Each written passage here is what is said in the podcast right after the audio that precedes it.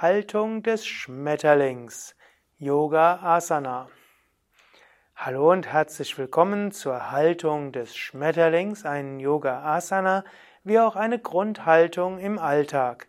Die Yoga Asanas sind ja oft benannt nach Tieren, sie sind auch benannt nach Grundeinstellungen, die man im Leben kultivieren kann.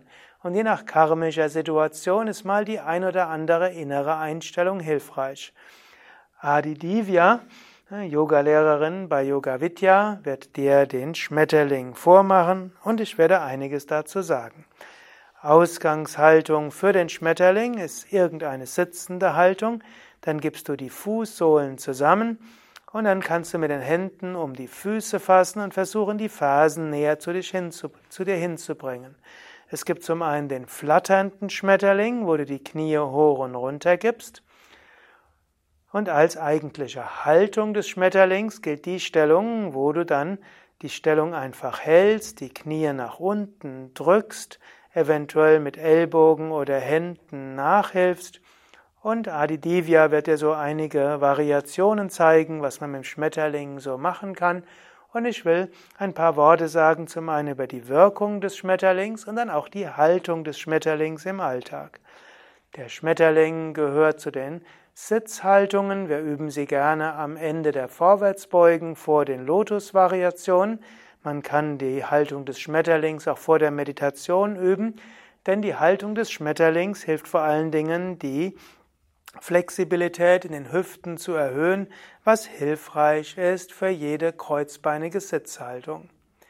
Haltung des Schmetterlings steht aber auch für eine Grundhaltung im Leben. Schmetterlinge nehmen's leicht. Sie flattern durch die Gegend, sie haben intensive Farbe, sie gehen von einer Blüte zur anderen. Und manchmal ist es auch gut, das Leben von der leichten Seite zu nehmen. Manchmal ist es gut, ruhig etwas zu flattern. Manchmal ist es gut, zu einer Blüte zu gehen, zur anderen zu gehen und auch das Leben zu genießen.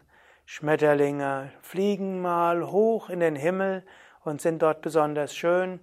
Schmetterlinge schauen dann aber auch wieder nach unten und landen irgendwo. Allerdings muss man dazu sagen, Schmetterlinge haben typischerweise keine lange Lebensdauer. Ihre Lebensdauer als Raupe ist sehr viel länger als als Schmetterling, was auch heißen soll, manchmal braucht es längere Vorbereitungszeit, bevor du flattern kannst wie ein Schmetterling. Und irgendwann ist diese Zeit dann auch vorbei. Und dann hast du wieder eine andere Einstellung, wie die Haltung des Löwen, die Haltung des Kamels, die Haltung hm, des, der Kobra und so weiter. Aber wenn du mal eine Phase im Leben hast, wo es locker und leicht zugeht, genieße es und nimm das Leben auch zwischendurch mal von der leichten und der schönen Seite. Nimm öfters die Haltung des Schmetterlings ein.